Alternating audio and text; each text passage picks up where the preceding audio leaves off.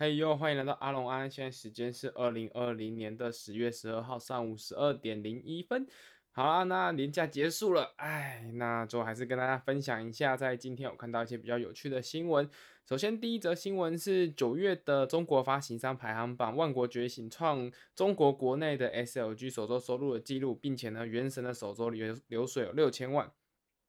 好啦，那今天其实呢，在 Sensor Tower 也不是今天啦，已经是十月九号了，所以其实 Sensor Tower 有发布了一份，就是九月份的全球收入的 Top 三十中国手游发行商，以及中国 App Store 的 Top 二十手游排行榜。那其实每个礼每个月他们都会发布一些。就是排行榜的数据变化，那就是跟大家分享一下，在九月份的时候呢，各家的排名有什么样的变化。首先呢，前五名的厂商依然没有发生变化，第一名一样是腾讯，第二名一样是网易，那第三名的话就是莉莉丝、趣家、灵犀互娱分别占三四五名。那腾讯就不用说了嘛，腾讯 PUBG 啊，一堆有的没有的游戏都是腾讯出的嘛。然后网易的话，像是那个荒野行动嘛，那莉莉丝的话就是万国觉醒啊。然后像是剑与远征啊，然后第四名的趣家的话，就是最近也蛮红的，呃，台湾的话应该是全面失控，对，就是以国际的名字是 SOS 嘛。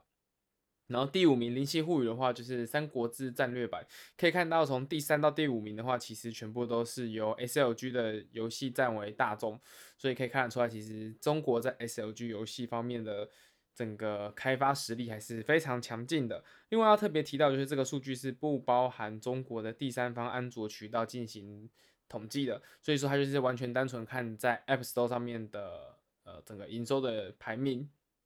好，那在游戏的部分呢，九月份的营收排名其实也没有太大的变化，第一名依然是王者荣耀，那第二名的话是和平精英。呃，其实呢这两款基本上是呃就是腾讯本家的。大作啦，就是所以基本上也不太会有什么悬念。那在第三名的话是《三国志战略版》，第四名的话是《梦幻西游》，也都是一些呃排行榜上面比较熟悉的作品了。那第五名的话是《阴阳师》，《阴阳师》的排名是有进行上升。第六名的话是《率土之滨》，也是有排名上升。第七名的《三国志幻想大陆》的排名则是下降了。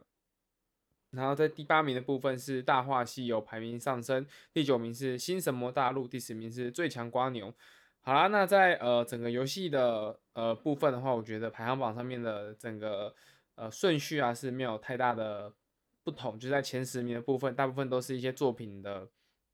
微幅上升跟下降。那我觉得可能也跟他们的行销导人还有跟作品的活动有关，所以在前十名的部分是没有太多的变化性。那在十一到二十名的话，就有比较多的变化。首先，新进排行榜的有四款，第一款是《新射雕群侠传之铁血丹心》，看起来应该就是一个 MMO 吧。然后第十二名是《万国觉醒》，第十四名哦，应该说第十五名是《云上城之歌》，第十六名是《原神》。那在新进排行榜的部分，可以看得出来有四款新进排行榜。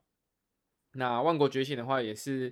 呃在九月份九月份下旬一个比较重要的作品，因为莉莉丝光是。啊，万国觉醒的版号之前有新闻稿有说，他们争取了一个呃将近一年。那在这一个月，其实也算是呃强强互碰啦。那有包含原神啊、万国觉醒，都马上都是呃一上市之后就直接登录到了前二十的排行榜之内。所以我觉得这一次在中国的部分，呃，光是新进排行榜就有四款。那另外《云上城之歌》跟《新射雕群侠传》，其实我觉得呃，因为我这边是没有去，还没去看这两款游戏在干嘛啦，但是。呃，看起来整个实力也是非常的强劲，因为像是《新射雕群侠传》的话是在排行榜第十一名，然后在《万国觉醒》是排行榜第十二名，然后《云上城之歌》是排行榜第十五名，是《原神》是排行榜第十六名，可以看出来，其实目前这三款的排行榜在中国部分都是超越《原神》的。那以《原神》目前的气势，我觉得接下来在十月份的时候，我觉得应该会在排名继续上升，我觉得应该是会。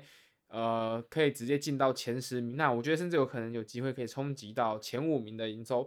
所以目前看起来，我觉得《原神》是这几款里面我个人比较关注的一款。那另外在《万国觉醒》的部分，我觉得目前看起来它的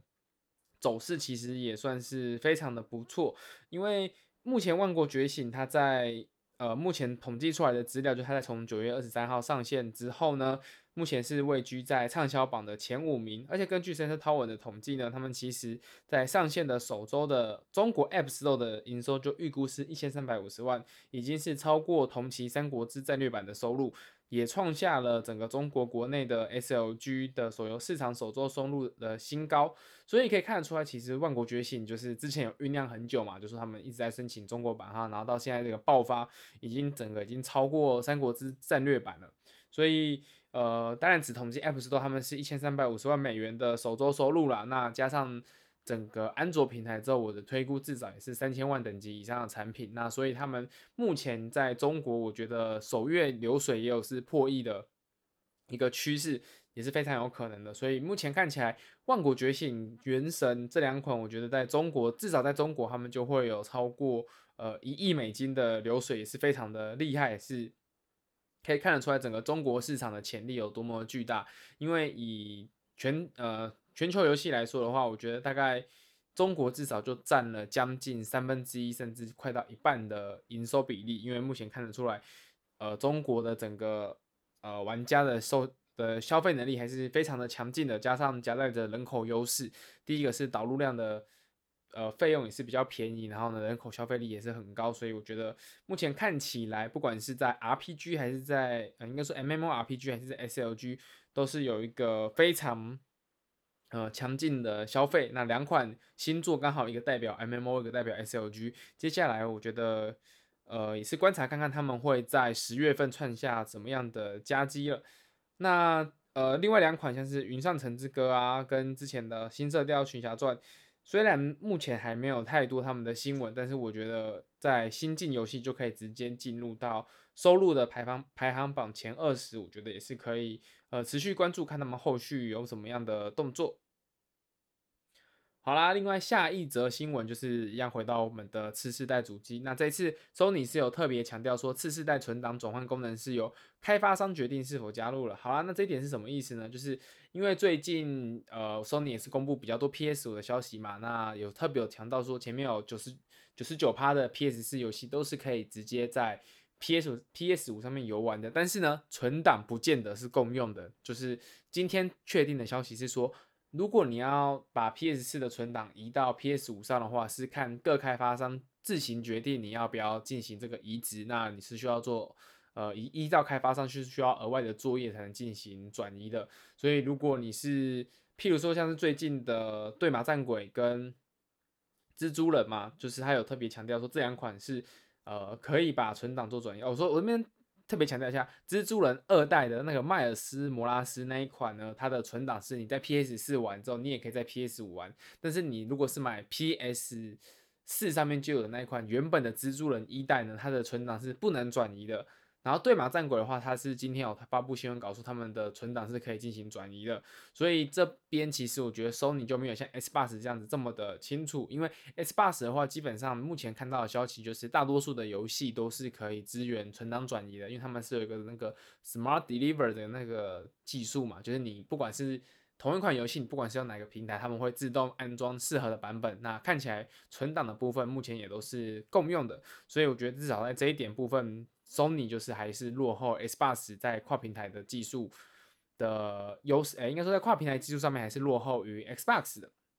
好，那这样其实我觉得也导致说，呃，可能玩家之间也是会有点混乱呐，就是。呃，现在是我要先买游戏吗？那你买完游戏，你就会考虑到说，那这个游戏的存档如果破到一半，是不是假设我 PS 五已经到货了，是不是我就没有办法在 PS 五上面继续进行游戏？我还是要继续用 PS 四进行游玩。整个来说，我觉得 Sony 这块其实没有处理得很好，应该是要进行呃一些像是官方的资源啊，就是你可能就是直接宣布说所有游戏都可以进行转移，反而会是对玩家来说是比较。放心的，就是可以在 PS 上面就直接买你想要玩的游戏。那等你的 PS 五供货到货之后呢，我们再进行主机的转移。好啦，那至少在呃目前有公布的，就是像是蜘蛛人二嘛跟对马战鬼这两款游戏，至少是可以进行转移的。不过像是人中之龙七呀，跟之前的。呃，那个食人鲨这两款就是有确定说，他们的存档是没有办法在 PS 四跟 PS 五上面进行转移的。所以，如果你有这两款游戏，你刚好还没破完，或者你的奖杯还没拿好的，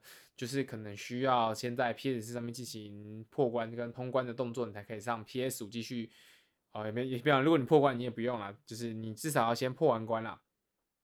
好，那至少呃，目前消息的公开的情报是这样。那我个人比较在意的，其实还是在于说，呃，像是人中之龙七好，如果两款平台他们的存档是不共通的，那奖杯会是共通的吗？是不是跟之前 PS 三、PS 四有些游戏，假设你是跨两个平台的，你可能 PS 三可以拿一次奖杯，PS 四又可以拿一次奖杯。所以我是蛮好奇，至少在这几款的作品上面，奖杯是不是会分开来？那我觉得如果分开的话，就是一样可以再破一次啦。因为毕竟这几款其实也都是很不错的作品。好啦，那今天就跟大家分享这两则新闻，那就等明天再看看有什么有趣的消息分享给大家喽，拜啦。